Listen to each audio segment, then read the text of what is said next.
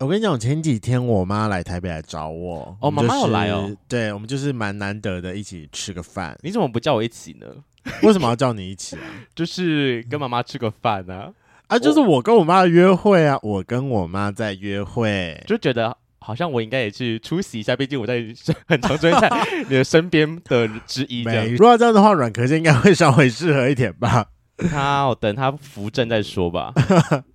然后反正反正就是我很难得，就是跟我妈见面，我们也很难得的很久没有这么谈心。然后就刚好最近跟他聊到说，我最近一个新的 dating 对象，嗯，要公开他了吗？要公开他了吗？但没有啊，没有要公开。反正我就聊到一个我的新的 dating 对象，可以稍微小小透露一点。反正我就跟他讲说，我最近有一个新的 dating 对象。嗯嗯，对，然后。包含我跟那个阮先生，可能最近在狗狗底的时候，我也稍微跟我妈讲了一下。妈妈，那妈妈的态度是什么？妈妈的态度，妈妈知道阮可阮阮先生是你前任吧？她知道，她知道，她知道阮先生是我前任。OK，反正我就有先跟她讲，就是说我的 dating 对象，我就说我最近有个 dating 对象，然后他大我二十岁。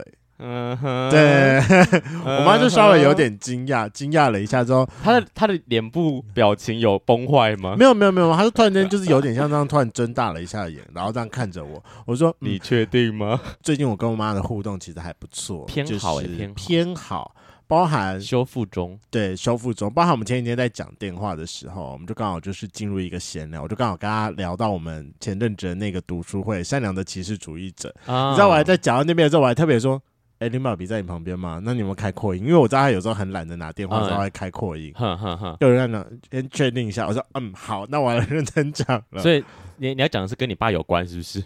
不是，不是跟我爸有关，跟我的感情状况有关。哦，所以后来对，要确定一下他在不在旁边啊？不在，不在我就可以不用在乎那个用词了。哦，OK OK，嗯，所以我决定跟我妈的关系还不错。妈妈，我觉得不错，就是等于你有走出你那个当时很阴沉的那个封闭的那个状态了，慢慢走出来。啊，妈妈可能也是好重，妈妈也在接受这件事情，用她的方式，用她的方式嘛，她其实也还好啦，嗯、但还是在警告，就是叫我自己不要就是 乱性，纵欲过度，对，纵欲过度，怕你得病，但我可能就是 管不了下半身。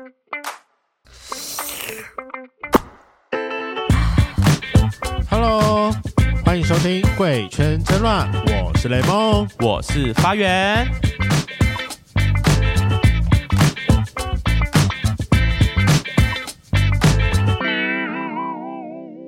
雷梦，你之前有提到说有生小孩的这件事情，那那时候你说你想要个女儿，因为你怕我从从头到尾都、啊、想要个儿子，女儿，我还打错，想要一个儿子，因为怕你女儿被人家乱盖，因为你爸爸太缺德了。对啊，那你现在还是一样的想法吗？关于生孩子这件事情？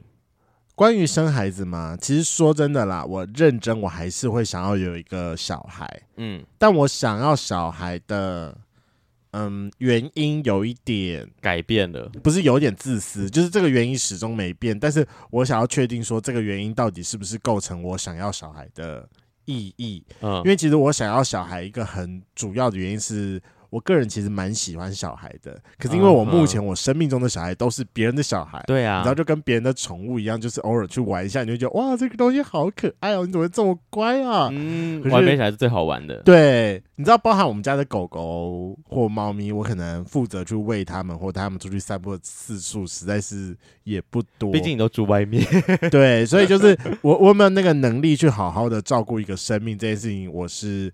比较打问号。在第二个原因是我很想要小孩，有另外一个原因是因为我觉得我有点想要来弥补我我童年的一些遗憾缺憾吗？对，就跟其实我呃我有蛮多朋友可能跟他的爸爸是会有相同的兴趣，甚至他们在小时候可能会一起去运动啊、打球啊之类的这些事情。可是嗯，在在我身上是没有的，因为首先就是我跟我爸的兴趣是完全不搭嘎的，嗯嗯，然后外加我爸其实他小时候有得过小儿麻痹，所以他其实他对于运动也不是很在行，嗯，嗯，所以他也没有特别喜欢运动这件事情。哦，对，所以就从头到尾，我跟我爸是完全没有共同的兴趣。你看，就连好，比如说到现在，我很喜欢喝酒，哦，我爸酒量不行，在家陪我喝酒的是我妈。哎，然后你看运运动运动，我爸好像也没有就是特别喜欢的事情。然后出去外面，他最常做的也就是划他的手机，我在划我的手机。那你所以你爸什么爱？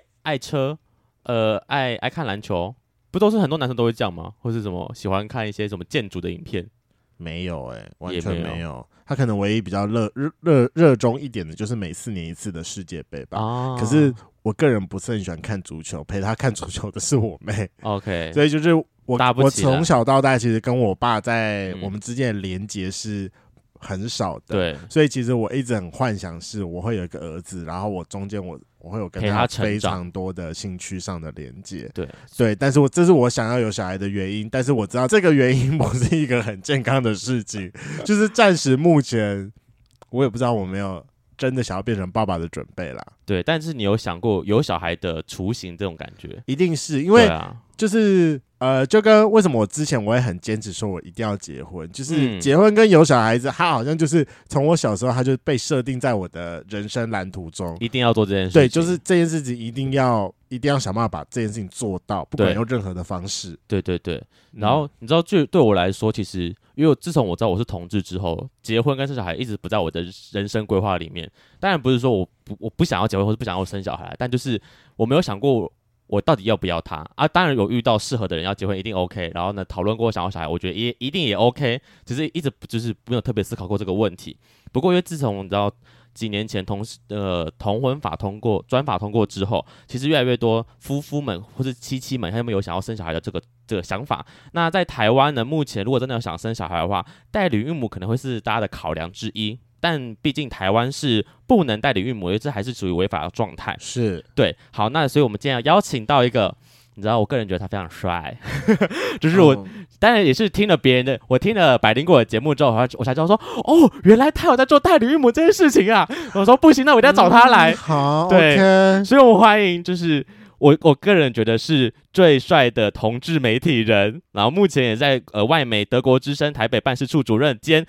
彩虹平原大平台的理事长周宗翰，耶，yeah, 大家好，Hello，哎、欸，但开开始之前，我有一个问题想要先问，请说，你的理事长是担任理事长还是常务理事长？哦，我这个是就是就是最主要的那个理事长。就是，哦、对对对对对，嗯、呃，因为我在我另外还有在同志家庭权益促进会，对，是当理事，理事，对。对。那因为理事里面就要选一个人嘛，对，出来呃负法律责任，当个头这样，对，对，所以我就是大平台的要负法律责任的那个理事长，那个理事长。可是为什么要兼这么多不同组织啊？呃，应该说，同志家庭权益促进会是因为我就想要生小孩吧，对，那我也想要帮忙推动这个相关的权益，所以我就加入了。那加入了又很鸡婆，那就希望可以在在里监事看能够多帮忙一些什么东西。嗯嗯。那大平台我本来就跟他们，我跟那个吕新杰还有邓竹元，就是他们在婚姻平权运动的时候就认识了嘛，在婚姻平权大平台的时候认识。嗯嗯。那后来他们转型的时候就问我说要不要也当理监事，那我就来了这样子。然后莫名其妙就被推上去了，也是有一些。不能分享的故事不是，应该是说，呃，一个组织里面它都会有很多的发展嘛，那他们就希望说有一个人可以出来，然后他们就说，哎，我们需要一个花瓶这样子。嗯、那我说，哦，花瓶我可以，长得最帅就是你了。没有啦，因为真的，因为如果平常有工作，然后真的是要很细部的去参与 NGO 的工作，那是很困难的嘛，对啊，呃，比较困难啦。但是我尽量都是希望说有什么忙我就可以帮，比如说我的专业如果是主持啊，哦、如果是需要各式各样子的活动的策划或者 idea。我都可以给一些意见，哦、对，所以说你是真的会卷起袖子下去的理事。我我是有用的花瓶，有用，对啊，我我会有这次访谈的机会，也是上次我去参加了那个大平台的活动，就是他们也是有一个什么呃同婚四周年的一个算是论坛吧，对。的一个论坛活动，他就是周宗翰就是负责当做担任主持人的，哦，当时的主持吗？对。我必须得说，我真的觉得他的主持很厉害，就是。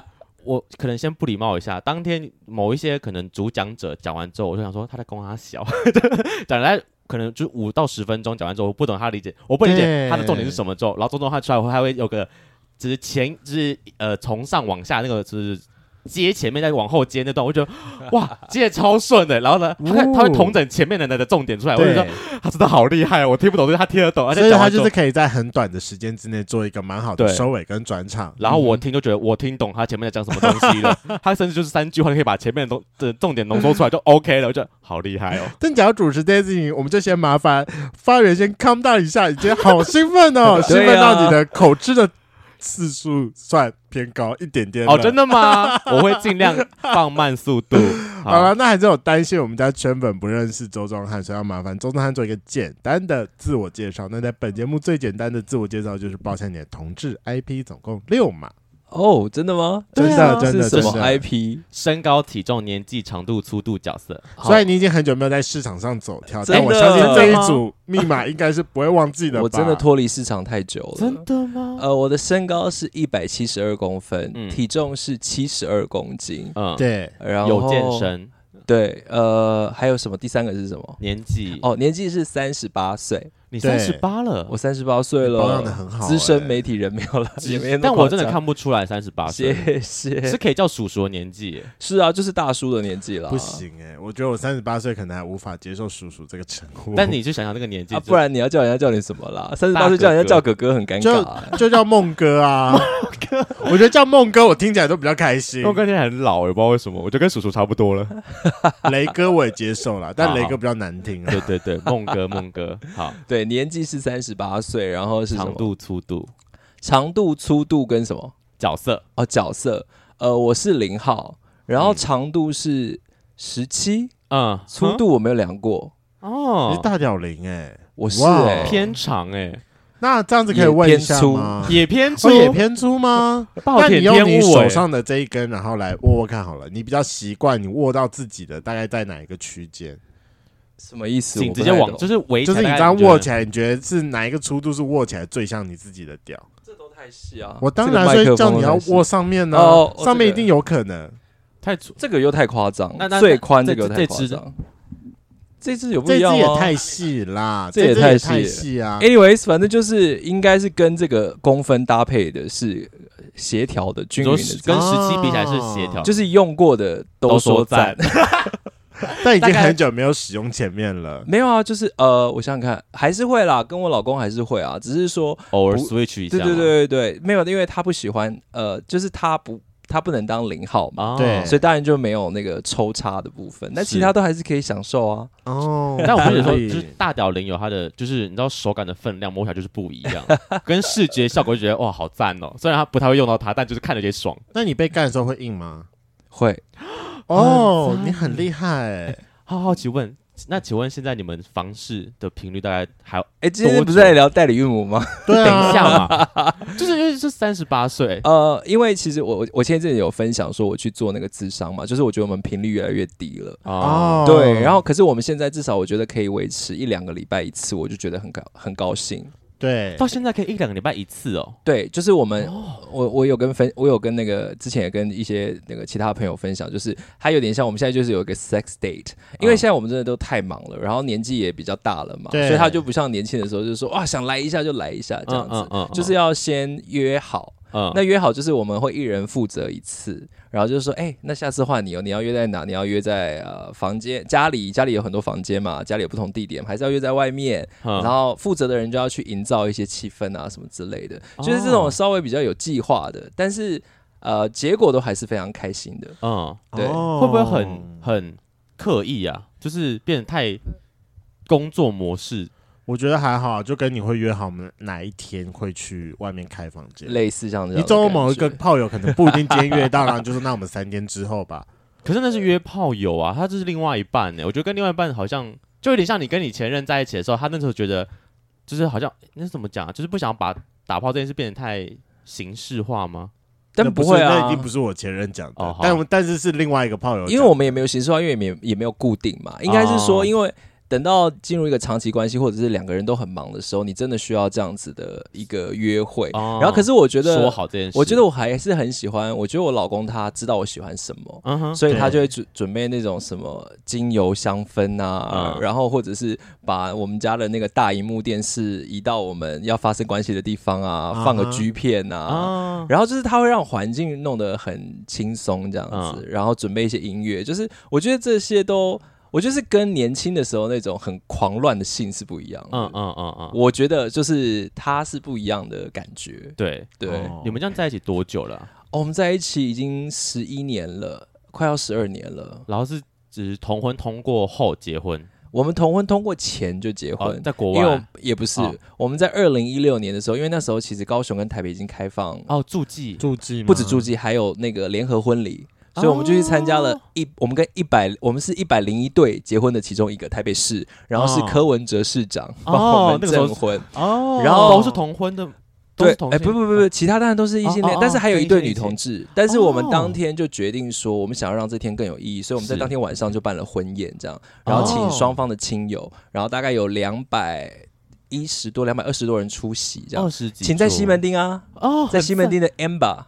Amber 是什么？Amber 是一间 hotel，啊，我有人去吃饭，餐厅也是。然后我们就是两边亲戚朋友，所以就是像哦，我知道，我知道了，就是连锁的那间，对，对。在诚品隔壁。对，然后一般异性恋也会把婚礼婚宴当做结婚的时候嘛，所以我们结婚其实是二零一六年的十一月十二号。哦，就是婚宴当天这样，就是婚宴属于比较浪漫的一对。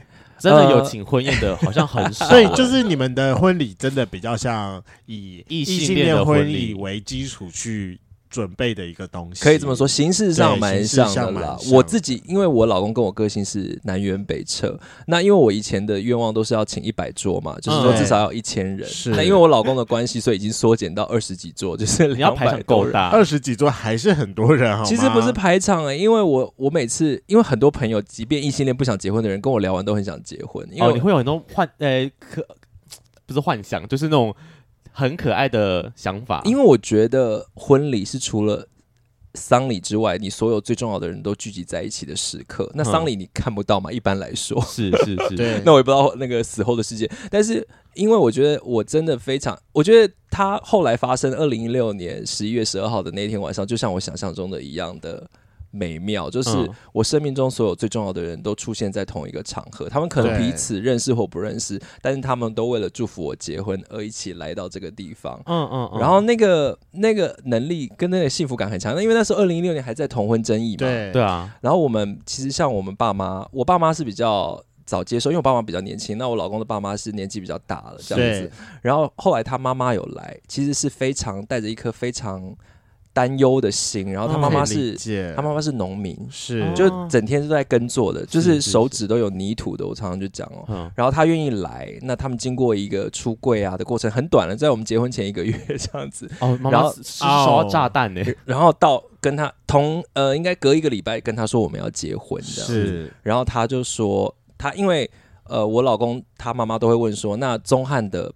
爸妈有没有去？如果他有去，我就去。Uh huh. 然后他妈妈就穿着红色衣服来啊，跟他两个姐姐这样。然后来了之后呢，他妈妈也说，我都不要上台，我不敢，我不想讲话这样。是是是。然后可是他就问说，那宗翰爸爸妈妈会不会上台？嗯嗯。因为要上台什么敬酒嘛，你知道那个异性恋那个流程这样。然后他就说会，他说好，那我呃我还是可以上台，可是我真的不能讲话这样。是所以他妈妈也上台。Uh. 而那一天所有出现的重要的朋友都成为了，包含我爸妈，那特别大还有他妈妈跟他家人。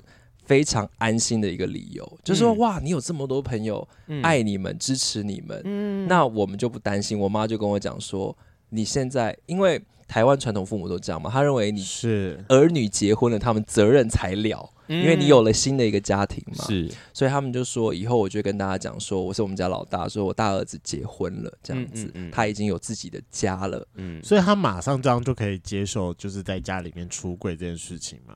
你说我老公吗？不是，你老公的妈。呃，那一天其实非他出柜的过程，我觉得是非常让我们让我们都觉得非常感动的。没有没有，我是说你老公的妈妈。对，就是他不是应该说。他的确是立刻就接受，因为前面有一个非常有趣的转折，他是你一定会先跟家中跟你比较好的姐妹说嘛，对，所以他先跟他觉得平常可能会聊这个话题的二姐讲，哦、然后二姐听了之后，一开始有点不太能接受，是，然后她跟二姐讲说：“我真的是觉得你对我很重要，所以我跟你讲。”然后二姐后来接受了，很快的接受了，但她二姐说绝对不要跟妈妈讲这样子。嗯、然后她就去跟大姐讲，她有两个姐姐一个哥哥，她就跟大姐讲，然后大姐很快就接受，因为大姐以前有就是同志朋友，是，然后大姐说：“你一定要跟妈妈讲。”哦，两个不同意见，两个不同意见，对然后最后就。到他自己要决定的时候了。对，那我的角色都是一直鼓励他，因为我觉得结婚是人生大事。对，对对，如果爸妈不知道，太可惜了。然后我就一直鼓励他，一直鼓励他。他就在一个午后，就是婚礼前的一个月午后，跟他妈妈讲这件事，然后两个人抱头痛哭，因为妈妈出现典型的反应嘛，就是说。我害了你，嗯，是我害了你，我没有把你照顾好，嗯、对。然后他就跟他妈妈说：“你没有害我，我们本来都是这样。”然后后来在婚礼上面，其实他们就还是有重提这件事，然后现场大家就哭成一片这样子。嗯、然后妈妈后来讲的时候，妈妈后来就妈妈绝对不懂同志啦，可是妈妈爱他，是妈妈接受他。然后后来跟妈妈讲婚礼的时候，妈妈一开始也非常不能理解，说：“那你们两个。”我包含我爸妈接受我是同志也是一样，你们两个好好就好，为什么要结婚？嗯，为什么要这样去昭告天下？觉得这件事情不要拿出来讲。他们可能还是某种程度觉得不光彩，这样是。但是就像我讲的，他妈妈就说，他就跟他妈妈讲说，我们结婚是因为我们要为了我们自己争取一个权益，我们要像其他人一样平等。嗯嗯嗯。然后他妈妈也可能是似懂非懂，但是他。他们家人感情，我们两家有一个很像的地方，就是我们跟家人的关系都很紧密。嗯，然后再加上我们都是客家人，嗯，然后所以我我在他出跟他爸妈出柜之前，我就去过他家嘛，是。也会用跟跟他爸妈用客家话聊天呐，啊，就对你有印象。其实我们两边的爸妈在我们出柜之前，都对我们就都都对彼此已经有印象了，然后也觉得是好青年这种 样子，好朋友。也有帮助。那所以就是说这个过程不容易。但是妈妈出现在婚礼现场的时候，我觉得感人呢。其实真的非常非常非常的感动。嗯，我觉得这是我听到一个最不一样对婚礼的说法，因为我大部分听到都是说，哦、呃，可能要给长辈一个交代，大部分都是长辈觉得啊要宴客要宴客，然后其实年新人们不一定真的想要有婚礼这个形式。嗯，对、啊。我觉得主要的原因是因为现在宴客这件事情对于年轻人的负担。有点大，对，如果没有家人的，其实也是负担也是，所以他们觉得说，做完多一事不如少一事，还可以省钱嘞、嗯。而且对于大部分的人而言，宴客其实真的就是一个很 social 的场合啊。你有三进三出吗？呃，有，我们衣服可能还有五套。那你、oh、那你那个，那你宴客的对象怎么决定的？呃，当然亲朋好友第一嘛，然后。呃，还有同事啊，就跟这个逻辑也跟一般的异性恋蛮像的，就是我们生命中重要的人啊。哦、所以说，其实主要宴客对象，呃，是你们在决定的，所以不会有父母介入宴客对象的时候。没有。那我觉得应该主要差别会在这边，因为有的时候父母一介入啊，因为像比如说我七月要去参加我一个大学同学的婚礼，那其实我大概从两年前啊，她跟她男朋友也在一起很久，可能从我们大二就在一起到现在了，哦、所以其实真的是蛮久的。然后，然后那个那个叫什么东西啊？她可能大概两年前的时候，疫情中间，她就其实已经跑去拍婚纱了。哼。然后她在拍婚纱的时候，其实我就有在关注这件事情了。可是那个时候拍婚纱的时候，我其实就已经有说哦，恭喜了，比如说期待收到你的粉红炸弹。但我跟你讲，一路到现在，我都、啊、我都没有收到任何的粉红炸弹。拖这么久？然后直到好像前阵子，他好像又发了一个跟婚礼有关的文，然后我我又就是传了讯，就我刚好看到那个现实动态，我就传讯息给他。他其实就有跟我讲说，呃，他其实有点不知道怎么看。我看一下那个文的细节是什么好了，因为我觉得这个也蛮重要的。你说他不知道该怎么对你开口吗？差不多是那个意思。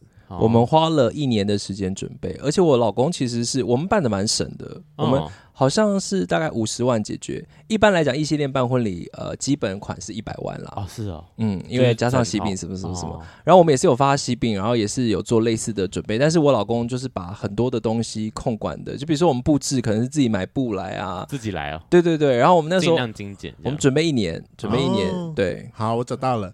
他反正我那时候就刚好回来，他一个现实动态，我就先问他说：“哎、欸，那你们婚礼定在什么时候？”因为我想说，我完全不知道这件事情。对啊。然后后来就自己私讯我，他就说，他就先叫我说：“雷梦，我说怎么啦？”他说他在这边比较不好意思，因为他最一开始在跟他里面讲婚事的时候，就是他们两家在讨论婚事的时候，一开始只打算说要办家宴，但是后来要变成一个呃限制人数，然后找亲朋好友。所以说我那时候不是说我一年多前我就知道这件事情了吗？对啊，他的喜饼其实在那个时候就已经全部发完了哦，太久了吧？对，所以他这中间其实是卡很久。你说父母在。就有有点在介入这件事情，到底要办多大型还是怎么样？所以说那个时候在最后决定课的时候，他原本的小厅就发现说爆掉了，人数爆掉了，所以他们就必须要从小厅换成大厅，所以他其实就有新的人数的扣打有出来了。哦、可是也也因为他去年的时候饼已经全部发完，所以说他就导致他自己。也比较不好意思邀请别人来，因为对于女方而言，那是女方的压力啊。对，因为就是正常来说，你去参加女方，你应该会拿到一盒西饼。对呀、啊，对，所以他就。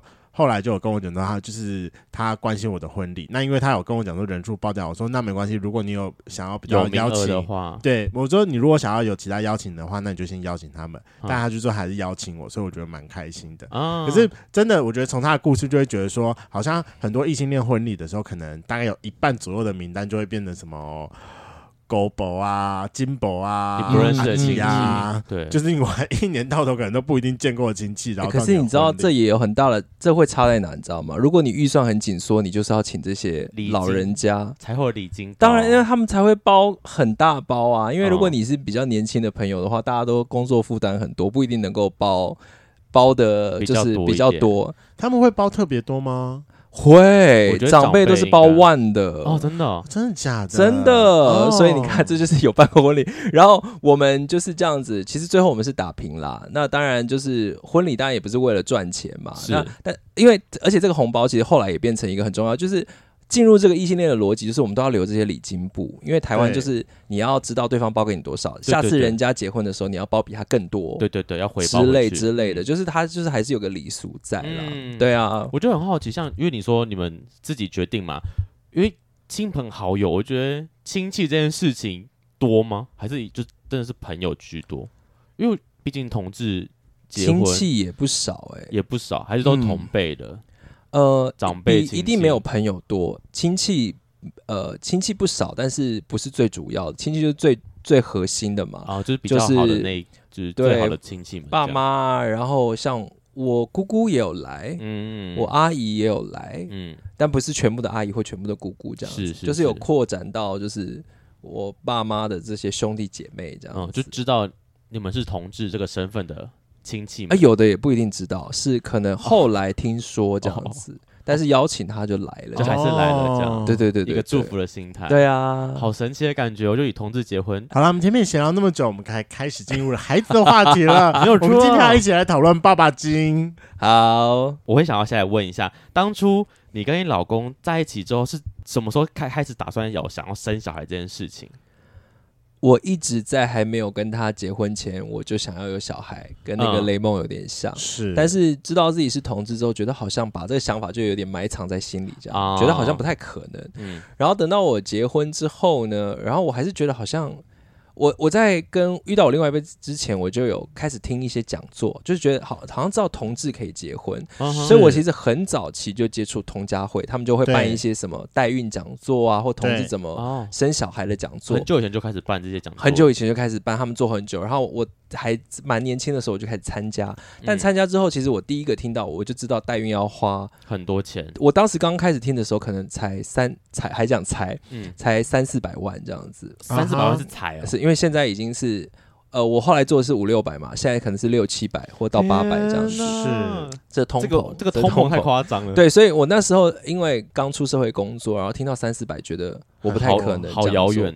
对，然后这个，所以也一直就是也在埋藏在心里这样子。那收养是因为小孩子这件事情。对，然后收养是因为不合法嘛，所以就是连想都没想啊。可以单身收养，但是我也不觉得我好像单身可以做到这件事情。是，那我跟我老公结婚之后呢，反正就有一有了一个活动，就是有一个美国的组织，嗯、他来台湾，应该蛮多呃，本圈贵圈都知道，就是说大家好像想要有小孩的都会知道这个消息，就是说会有个组织来台湾办活动，是然后他们办活动就会里面就是在讲说如何代孕生子。你说他们来台湾宣传这件事？对，哦，他们来台湾宣传，那台湾当然只是一个中继站了，因为他们在全世界，它是一个美国的组织，然后在全世界都去宣传，然后来台湾其实也是为了接触中国的客户。是。在那时候两岸关系还没那么紧张的时候，然后所以他们就办，他们就会来台湾办这样一个大会，然后把医师也找来，把中介也找来，甚至有代理孕母经验的人都找来，对，就办一个联合的会议，是，然后你就付这个报名费去参加嘛，去听那个会议，然后在参加那个会议的时候，也觉得说啊，还要存钱很困难，然后但可是里面就有一个，他们会给他们有一个叫补助计划，就会听起来很吸引人嘛。对，那其实补助计划分两阶段，第一阶段就是他会补助呃比较少，大概百分之什么，就是会扣个多。就比如说三四百万，可能稍微这扣那扣，可能会变成少个呃美金嘛。我刚才讲的都是美美金嘛，一千多万美金，不是不是不是三四百吓我三四百万台币，然后 他会折扣这些美金换算下来，大概会让你少个可能十几万。第一阶段，然后第一阶段补助的话，一些一些这样，台币十几万会少一些。但是如果你拿到第二阶段补助的话，可能可以少到呃。多到一百万左右这样子，那有三分之一耶，三分之一到四分之一了。对，以当时的状况来讲，所以我就跟我老公讲说，我们来申请这个。好像我说有申请到，我们就来尝试代孕，没申请到就不要这样。是，然后后来就我们申请，结果我们就拿到了哦，这个补助。我们应该是台湾第一个，然后到现在可能也是唯一一对拿到这个补助。是很，所以它很难拿吗？还是？因为它每个，因为它是全世界发嘛，所以每个国家它可能就选一个代表。哦，名额有限，名额有限。然后当然选择的机制也不是非常透明，也不晓得为什么。嗯哼。然后里面的那个，其实里面有非常多的辛酸啦，因为它不像你看到的这么的好，就是说它不是给你一笔钱一百万对台币哦，它是它是说花钱，呃，它是有点像。他讲好跟这个医院，那这个医院要给你折扣，对。然后这个，那如果你通过了，这个医院就会答应给你多多一点折扣，对。可是你知道，医院如果他折扣给你，他不一定会觉得很爽啊，对。因为我本来可以赚很多钱嘛，对。可是啊，我答应，因为他帮我宣传，我我答应给他折扣，可是我对你的服务就可能会打折，也打折。所以我们后来，我觉得我自己因，我觉得自己因为这样子，后来我们其实有点 delay。那因为随随着我们的收。工作变化，收入也变多了嘛，嗯，对，所以后来回想起来，那是一个契机。可是会不会一定是要那个补助？我就觉得，因为那个补助其实我们到现在做代孕做了第三年了，嗯、那我们还没有成果。这样跟我们同期去的小孩可能已经 一一零一岁了，这样子，嗯、我们算是拖比较久的。可是那这个差别会在什么？就是你们都一起同时间去做代孕这件事，但为什么三年跟没结果，跟已经有小孩了是？机是运气问题吗？这个很难，这个有综合的原因。我刚才讲的第一个原因，是因为我觉得我们拿那个补助的关系，跟很多机构的，嗯、呃，这个合作的关系变得有点微妙。比如说我们的律师，我们也少了律师费，那差很多。可是我们是律师的，叫 pro bono，就是义务的，或者叫对。那他就我们联络到他的话，就是说，哦，最近商业的 case 很多。你可能要等我一个月啊，是。那我们能说不等吗？那我们当然得等，就是一个爱理不理的感觉。没有到不理，其实他们都热心才会做这个行业。可是你懂的，人要先赚钱才会帮忙嘛，所以又可以理解，可是又觉得有点好像委屈这样子，嗯、就在这种心情。然后，所以这个是第一个拖延。第二个是怀孕的过程当中有非常多不可测的因素。是，对我可以理解，因为其实我之前有一个算是合作的。合作的对象，合作的对象什么？就是合作的厂商，对对对对对，工作哪方面的合作？工作合作的对象。OK，他他也算是一个年纪蛮大的人。然后我那时候早期有听过，反正反正他就是一个工作很操劳的人。然后我早期有听过他跟他老婆。想怎么样生，就是都生不出来。嗯、他们真是什么方式都试过，就是包含什么算时间啊，怎么样怎么样。嗯、好，最后老婆真的受不了了，他们就试了打排卵针。嗯，排卵针打完之后发现说还是不行，算了，干脆直接人工受孕。啊啊啊。可是。人工受孕这件事情，它真的很微妙，嗯、就是你把你一定是在体外成功受精受精卵，再打回去、啊，然后再把它打回去。对啊，我跟你讲，打回去不一定会成功。对对，他总共打了，可是你只要打一次，你打一次就是十五万，就是喷钱。嗯，对，他好像总共打了三次才着床成功。所以你很有概念啊，我们就是遇到类似的问题，我们其实已经植入过一次失败了，嗯、是失败。是然后我们现在在第二次，第二次又拖延了。在两个周，一个周期就是说要等女生的，也等于说她经期要来嘛，嘛哦、呃，她经期要来，所以她的子宫会会准备要怀孕这样，对，可是你又不能排卵，对，所以她其实要做避孕，然后可是同时之间呢，在避孕完之后又要打针啊或吃药让他。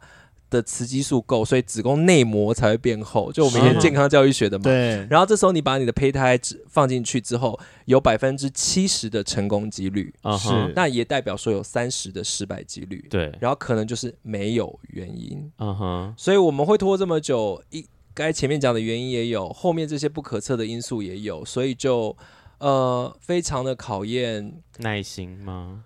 除了耐心之外，我觉得是就是你你如果对于想想要有小孩这个心很强烈的话，你会一直起起伏伏。然后我们失去，哦、我觉得我们失去第一个胚胎植入的这个，它只是胚胎哦，那它可能长了四五天，然后它就没再长了。嗯，那个伤心的程度有点超过我的预期。嗯嗯嗯嗯嗯，就有一个，因为我们可能对它有已经开始有很多的想象了，换呃，甚至于就是有名字小名了。嗯，对，可是它。他走了，了，嗯，那我可以理解，对，所以你会觉得说，哇，我好像失去了一个什么东西。他可他他可能还不是小孩，也不是人嘛，对，他还在那么小，可是你也你也不敢，下次也不敢期待太多。然后或者我常常分享，我现在在这个代孕过程当中，我只要看到别人有小孩，嗯，心里就酸酸的，就。觉得为什么别人感觉很顺利，但我都。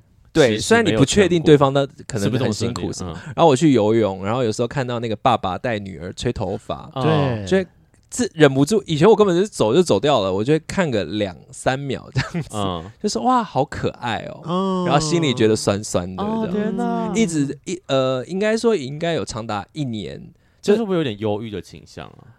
我不觉得不到忧郁了，这还没有到忧郁，或者是说，可是它也可能会影响我生活其他面向，是，就是我一直有一种好像。但你对你给你自己的压力真的很大哎、欸，因为通常会有这样的状况的，真的都是求子非常心切的爸爸妈妈。我可能就有一些长辈朋友，他们真的是已经受到了莫大的压力，嗯，然后就是被迫，可能家长就是说你不行，你真的一定要小孩，然后怎么样怎么样，哦、他才有可能就是求子到会有这样的状况哎。我觉得就是因为我跟我老公都是做什么事情都很投入的人嘛，是。然后我们其实也为了小孩开始存钱啊，然后就跟我们结婚一样，当初胚胎子。说要植入的时候，我们就开始每个礼拜开会了。我们又开始每个礼拜开会这样子，然后我们就开始，然后也做读书会。是那些书都是以前根本不可能会读的，什么中中医看怎么育儿哦的这些东西，什么零岁开始怎么样，我们就把我们书单也列出来什么的，可能就是这一系列的准备吧。然后还有一个对于一个新生命到来的期待。对对啊，就原本都很开心、很期待的状况下，结果第一次。第一个胚胎就失败了这件事情，那我可以问细节了吗？可以啊，可以啊。好，那我想要问的是，那为什么才注射一次就要等三年？不是等三年，只有一个代理孕母吗？还是嗯，还是对于这个计划而言，其实是会有很多个代理孕母的。其实只要做代孕的人就会知道，基本上都要至少。一年半到两年，因为它的期程是这样子，就是你开始要做代孕了嘛，是。你自己做先身体检查，嗯嗯，然后呢，你就呃捐精，然后呢，因为我们台湾不合法，你只能到美国做，所以你那个捐精不是随便乱捐的，对，你要先通过一系列的身体检查，知道你那个精子是没有问题的，是你才能捐，对不对？所以那个过程可能就已经过了好几个月，嗯，然后你捐完之后呢，我们的 case 是。FedEx 寄到冷冻寄到美国去，嗯嗯，那你要看它的那个邮务收件怎么样？到底金子真的抵达美国了，可能已经过了半年以上哦。天啊，为什么？光第一步都这么久了？没有啊，就是这个过程当中都会有拖延呐。嗯，对啊，就是你还要准备文件呐，等检查等什么的。对，这就已经至少过半年。好，过半年之后呢，你就要开始找你的这个捐卵者。对，嗯、捐卵者也不好找。对啊，所以捐卵者跟怀孕的是不同人的，是不同人的。现在一定是不同人的。啊啊啊啊！对，因为过去同一个人传，我们那个叫传统代孕，它会有很多争议嘛。是，因为你那个代母跟小孩有基因的话，那如果他们有一种 bonding 或代母后反悔了，嗯，嗯，这以前都时有所闻嘛。对，所以后来在美国都是做这种呃非传统代孕，就是说是。捐卵者跟代孕者是不一样，是分开的。好，找捐卵者又开始多，有对有些男同志来讲，整个代孕过程中最长的就是找捐卵者。为什么？为什么？捐卵者决定小孩的基因。嗯，有人挑说要哪一种人，什么人种，长什么样子。那你挑了什么人？我们基本上是那种条件最少的。呃，我们挑了一个拉丁跟白人混血的棕黑发女子这样子。嗯、然后为什么有这个考量？就是呃，跟我们基因越远的人，越不会有基因的问题。对，对对。因为如果我们挑了一个亚洲人，甚至是台湾人的话，对，你不知道他跟你亲戚关系多近。嗯。然后呢，比如说有些台湾人常会有的叫地中海贫血嘛，对。那如果你跟亚洲人结合的话，就很有这个风险就会提很高。是。但因为我们跟白人或拉丁人，他们的血统是差很远的，很远的，他们的基因疾病跟我们基因已经差很、嗯、很远的。嗯。所以我们就选了一个这样，然后我们没有特别要求呃学历或者是身高，那长相就是顺眼这样子。嗯、可是有非常多人在代孕的过程当中会挑学历哦。会有一定要名校毕业的，哦、也有一定要身高多少的。我听过好朋友，我也有分享过，就是还有人爸妈一起参与的话，还要挑耳垂大小的、额头、嗯、额头丰满程度的。嗯、那个挑，那个挑可以挑到很夸张，因为大家就会觉得影响到这个小孩嘛。对啊，聪不聪明嘛？另外一半的基因长得可不可爱嘛？对不对？嗯、所以这时候人。我觉得每个人在真的遇到这一刻，你才会发，你才会知道你自己是什么样子的人。我都花钱了，对，嗯，我到底要好一点，或是完美的样子？Yes，对所以后来我们就是这样子寻找，而且我们第一个找的人，他因为我们也钱不多嘛，我们不是有那个补助，对，所以他就推荐给我们有捐卵经验的女生会比较贵。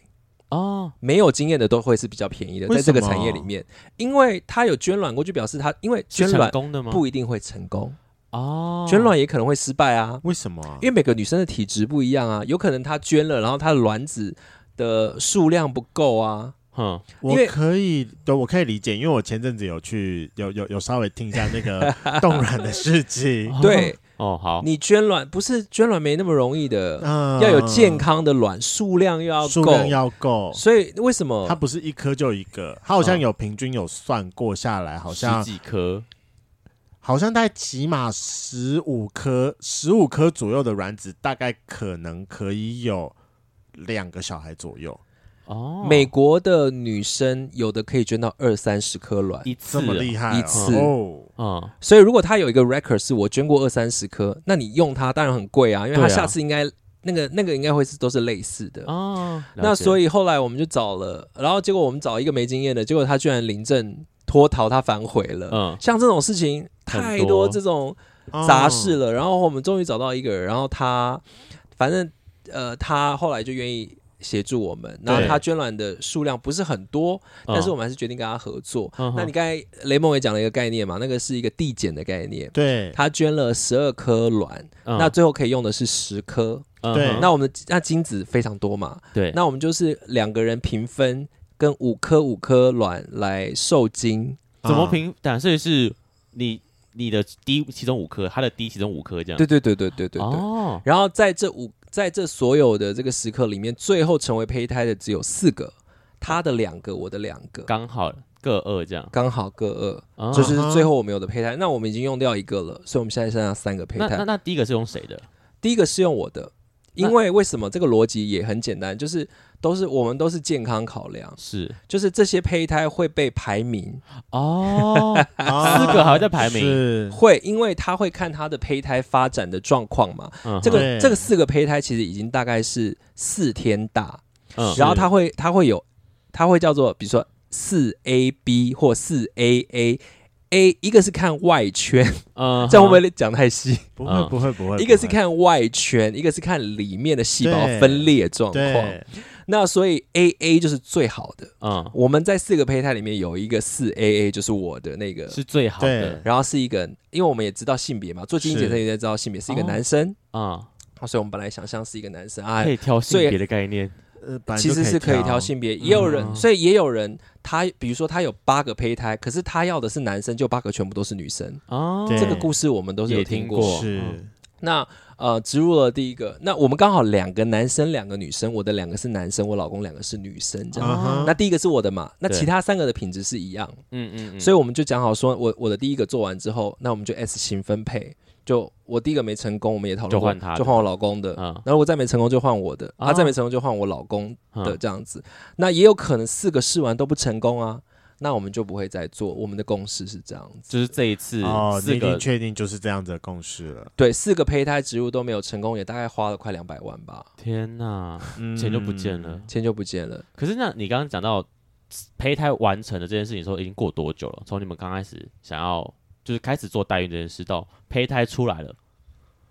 就是大概一年半，一年半的时候，一年半，然后就开始找孕母、孕母、代理孕母或代孕者，然后又再花了半年以上的时间。而且现在，因为之前乌克兰也有很多的代孕者嘛，哦、俄乌、俄罗斯也有嘛，俄乌战争也是有影响这样子，嗯、就少了。然后再加上呃，对，就是这个市场是叫做供呃求过于供。是。找的人找代孕者的人很多，嗯嗯，可是能当代孕者的人，因为美国是可能比较算合法，然后又比较顺利，能够让同志求子的地方，哦、一般异性恋也会去的，哦、所以就是那个市场非常的挤，嗯、很难找。嗯，然后也有人办就太贵啊什么的，所以这一来一往就这样啦。然后通常一一般来说，一般人可能可以在两年的时候怀孕。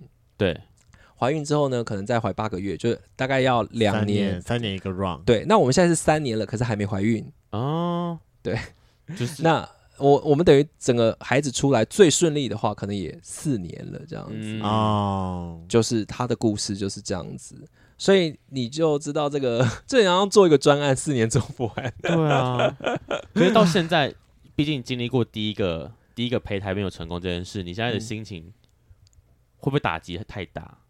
打击很大，可是我还是想要再尝试看看。对，而且我跟我老公的处理方式也是不一样。他是第一个失败，他就开始变得比较保守，他不想要太多、哦、投入太多感情。嗯嗯，就是说会会害怕了，害怕。我觉得是，但我觉得我、嗯、我要对每个胚胎都很公平，所以我对第二个胚胎也是充满了各种想象，嗯、想要帮他想名字啊，然后想要，然后这个第二个胚胎是女生嘛，嗯、然后我就说，哎、欸，一开始。就想说他应该兔年会出生吧，就觉得会是一个兔宝宝啊，怎么样怎么样？但因为现在脱了啦，现在变小龙女了啦，那也不晓得。就是我自己都觉得我，虽然我知道这样做会如果没有我之后会很伤心，可是我觉得那就是我跟我将来可能的孩子的一个连接，所以我不想要因为前面失败就。没有这个连接，嗯嗯，那只是那对啊，嗯，那你还会想要再找同一个代理孕母吗？我们现在还是找同一个的原因，是找同一个，因为第一个是第一次失败不是他的问题，不是他身体的问题嘛，哦，他就是不明原因，就是像很多没有着床成功，没有着床成功，嗯，就是因为这样，真的也不知道，是。对，所以我就觉得我们还是可以跟他合作。那当然跟他合作，他后来还有几次可能是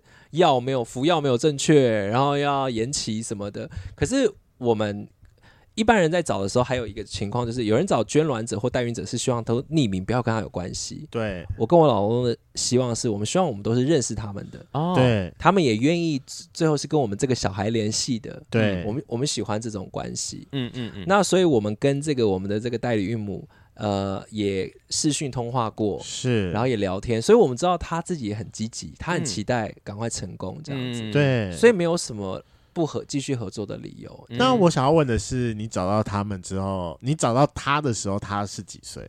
他很年轻，他才二十一岁，可是他已经有一个女儿了。哦，在美国要当代理孕母，一定要你有你有先生过，然后经过身体跟心理的检查。嗯哼。所以那时候我们找到他的时候，我们医生也说啊，太好了，而且他不是说哦没有 sense。对。他是有意识的来当代理孕母的，是。因为他说他在大学念书的时候，他的大学教授是代理孕母，对，然后他听了他的故事之后，他觉得很感动，是。他说他也希望可以来当代理孕母，然后他也知道代理孕母当然会你会有拿到钱嘛，对啊，然后他也希望这个钱可以让他去念一个呃，就他想要当那个军机上面的护士。哦，是，然后他有一个女儿嘛，嗯、对不对？所以。我们跟他是有非常多这种深度交流，那医生当然很开心啊，越年轻的女生应该怀孕越容易啊。对啊，对对对，生产，因为他第一胎的试孕期会比较长。对，然后他第一胎也很顺产啊，嗯，所以我们就是各种就觉得，嗯，应该 OK，就他了，他超可爱。我现在都有 follow 他的那个 TikTok，因为 他在 TikTok 都会上面一直跳舞什么的。我们跟他就是有蛮好的联系，是有互动的。对啊，很神奇的感觉，就是虽然我们距离很遥远，但因为小孩有个新的连接感觉。然后因为那时候他我们要签约的时候，他妈妈也在旁边，对，然后他妈也很嗨这样子，然后就说哇，这样子，所以我就我就觉得我很喜欢这样的关系。是，那在这个过程，因为毕竟刚刚提到你老公现在偏保守，但你还是一样。第二个，你是一样的心态，你们这样会不会有什么冲突产生？不会啊，因为我们本来还好，我们本来个性就是这样啊，哦、呃，就生活上就是这样，不是因为小孩而有其他的分歧。我觉得她老公的心情可能跟你比较像一点点，你说偏保守哪种心情？什么意思？就是就是我我 我相信，就是这个小孩对他而言一定很期待，他一定也是抱着期待的心情，虽然可能只有短暂的四天的。时间而已，嗯、可是那个不见，我觉得对他的伤害一定很大，嗯、所以我觉得他心中虽然说偏保守的感觉，会帮自己打预防针。对他，他应该只是帮自己打预防针，他可能会觉得说，应该要可能要确定着床，然后 maybe maybe 真的像一般家庭一样，可能就是我要隐瞒三个月、三个月啊，哦、一个月啊，确定说好，我应该已经度过什么该有的危险期，我才要很认真的去投入，对，就是这件事情。而且你知道。上次我在听，就是百灵，我在访问周庄汉的时候，我才知道说，哦，原来流产是一件蛮常见的事情。嗯，对，是因为我我有个跟我很好的一个姐姐，我上次在节目上也有提到新竹的那个。最近准备要怀，准备要准备要生小孩了。是，其实她在当初应该去年还是前年的时候，她就有先怀孕过一次。对。然后，因为她一直很想要小孩，但是她那时候第一次怀的时候，会就很开心，她说：“哦，恭喜你终于怀孕了。”这样，因为她那时候年纪也不小了。对。然后结果大概不到半年，三四个月吧，然后小孩就流产了。是。然后她就因为她要跟我讲这件事情，我就说：“天哪，我不知道，我完全不知道我要怎么安慰她这件事。”哎，但结果后来很快的她又怀孕了。我就想说，我一直以为怀流产事件。很难得，很难得，很难得才会发生的事情。啊、流产很常见，对。但就是对于我来讲，因为我毕竟是没有遇过生产的状况的，对我来说这个很大的冲击，就是小朋友不见了，那怎么办？会不会就是心里很难过，什么什么什么之类的？那我觉得我想要回来，其实最前面有提到说，台湾目前代孕还是不合法的。嗯，那针对这件事情，你觉得未来会有机会吗？他会一步一步前进，因为现在，嗯，其实就同志团体的观点来看，就是。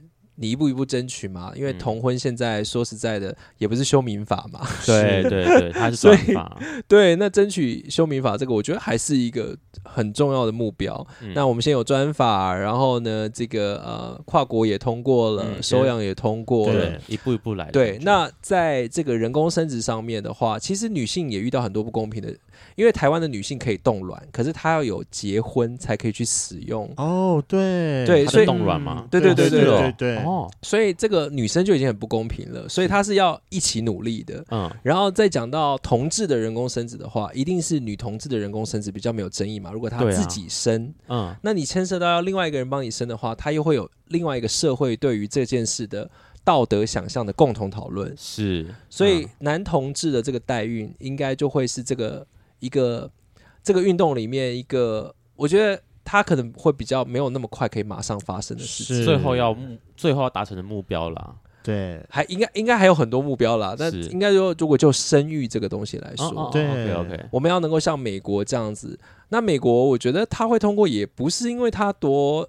这件事情，它就是很商业的一个国家，嗯、然后他们很尊重你个人嘛。你要你要这样做，那是你的事情。嗯、你你同意让你自己去当一个孕母，那你就可以当个孕母这样。对，然后什么东西都是合约合约合约，钱钱钱这样子。嗯、对啊，就是我觉得针对这件事，因为刚刚听见现在是要什么七八百万嘛，差不多喽。对啊，就觉得哇，生小孩真是好像离我们越来越远的感觉。所以我们你知道，我们如果有呃。男同志想要生小孩，也不是、啊、因为大家很多人想生嘛，想要做，然后想要走代孕嘛，一定不可能每个人都有这一下就有这笔钱嘛。对，那大家会怎么做？就是呃，年轻的人可能要再存钱，但是稍微存了钱之后，我们就会说啊，先买个小套房，嗯、然后你可以拿这个去呃贷款。嗯，我们现在也是这样，我们是拿我们的房子去。做贷款的，对，那个房子，台湾就是，就是讲到那个经济，台湾就是房贷利率比较低嘛，对，所以大家会用这样去做周转。但其实代孕也是可以分阶段的，到做做完胚胎的话，大概一百万台币，一百万是，胚胎可以冰在那边啊。新闻有讲，胚胎可以冰二十几年啊，嗯嗯嗯，但是就跟卵子一样，就看你可以等多久嘛，这样。所以在中间你都可以存钱啊，所以你可以先有胚胎，然后你一步一步慢慢的，那就拖拉的更长，这样子。了解，对，虽然是一大。笔钱，那就是可以慢慢来这样。对啊、呃，那好，那最后想问一下，如果针对那些想想要有生孩子的这些同性伴侣的话，你有没有什么话想对他们说？我觉得想要结婚，可能很多人不一定要出柜，可是我觉得想要有小孩，一定要出柜。怎么说？因为你的小孩，你要让他能够非常的健康生活的话，所有的。所有的事情都告诉我们，你要对他诚实。嗯，嗯对他诚实，就包包含说他的这个出生背景，出生背景是怎么样，哦、都很重要。是，就是我们有过一些家长，就是他没有办法出柜，或他想要用小孩来出柜，嗯、然后最后结果都不是非常的好。这样用小孩来出柜什么意思？有的人就是我爸妈不知道，可是我爸妈很喜欢小孩，嗯、所以如果有了一个小孩，我就说我这是我的小孩这样子。嗯，然后爸妈想说你怎么来的？然后有些人会骗，然后有些人就想要趁机说啊我是 gay，我就是去。做代理孕，就是用代孕的方式有小孩，有有人是这样，哦、各式各样、哦、这样子。哦、就是我觉得，就是因为刚才雷梦一开始有讲到说他为什么想要有小孩，想要有小孩的原因百百种了。对啊。但我觉得对于同志来说，如果你无法让小孩可以诚实的活在这个社会上，我觉得会是一个主要你要考量你要或不要。嗯、那如果你其实可以。你可以出柜，然后你可以让他诚实的活在这个社会上的话，那其他很多都是其次了。嗯，了解。这你对你来说，你觉得诚实这件事情是放在首位的？是放在首位。嗯，因为毕竟我觉得生生命出来之后就要养育他，那个是后面一定有更长要长远要走的路程。这样，只是我们现在就是先讨论第一步，如何让这个小孩出来。嗯，因为我觉得就是呃，有伴侣的人也要想一下会不会怎么影响你的伴侣关系嘛。因为我有听过有小孩然后就分手的，两、嗯、个人一起做代孕，嗯、那小孩出现的时候就分手，因为小孩一定会带来一些关系的变化。是同意。对啊，所以就太多故事，每一个人的 case 会不一样，嗯、但是就。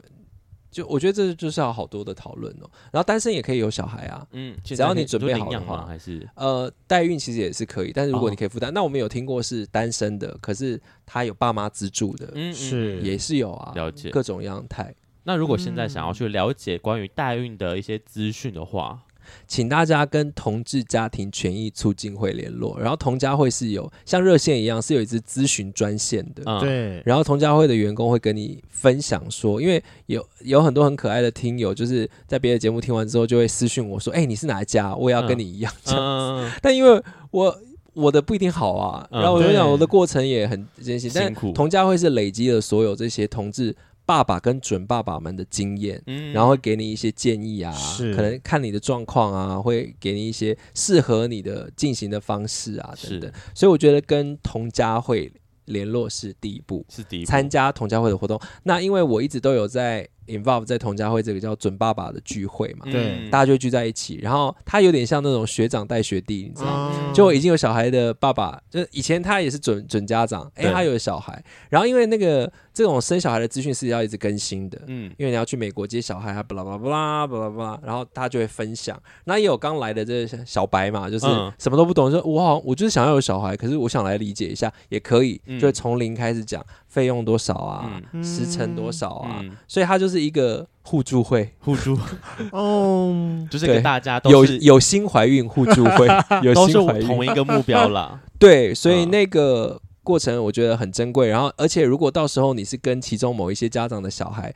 是差不多时间出生的话，我们有时候开玩笑，我们是同梯，哦、因为同志家庭的小孩有时候你也会需要呃互相聚会嘛。对跟你一样有一样背景的小孩可以分享聊天，这都是童家会在做的事。嗯、一起长大的感觉。对，今年呃童家会要办一个夏令营嘛，嗯，就是要让这同志家庭的小孩可以一起去露营。嗯、哦，好可爱哦，很可爱啊。然后呃，如果所以如果你在想象你想不想这样的生活，你也可以当童家会夏令营的义工啊，嗯、去帮忙带带看小孩，然后看一下这个同志家庭的小孩跟他们的家人怎么互动。嗯嗯所以其实有非常多的事情可以做。嗯，所以那我们会再把同家会相关的资讯放在我们的资讯栏下面。就是如果全粉们你们有兴趣，或是有点想要去多了解的话，我觉得可以去他们的网站上，或是甚至打咨询专线，对，去问问看。我们也欢迎同家会找我们去当活动主持人。好啊，偶尔一偶尔一两场我可以接受啦。哦，真的吗？之前 讲到什么？去去年哎，今年说什么？我想要当。游行的主持人，我也可以，我也可以，是不是讨论过这个问题啊？今天的节目就到这，想知道更多，IG 推特追踪 F R A N K L E M O N 一零六九。另外，我跟雷梦是大孔雀 Apple Podcast 的听众，麻烦五颗星按下去，并留下你想对我们说的话。各大收听平台记得订阅《贵圈真乱》。最后，如果喜欢我们节目，IG 连接点下去，抖内我们旅费，让雷梦可以再去校外教学。那今天晚上就到了，晚安，拜拜，拜拜，拜拜。